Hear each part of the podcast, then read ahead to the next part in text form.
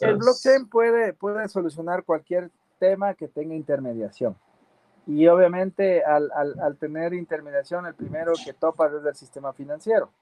Y en el sistema financiero tenemos obviamente las 9.000 monedas y tal que existen que han permitido, eh, bueno, hay monedas tipo, tipo uh, las, como el Bitcoin que están basados en la confianza de una red o las stablecoins, ¿no es cierto? Que son las que eh, sirven de mecanismo de, para evitar la volatilidad y las eh, Central Bank eh, Digital Currency, no las CBDC, que son básicamente ya criptos que nacen de bancos centrales, como ya hubo el caso en Bahamas y ahora China, ¿no es cierto? Entonces, ese tipo de, de, situaciones que se usan en el mundo financiero se pueden extrapolar también eh, con el, un sistema open financiero basado en las DEFIs.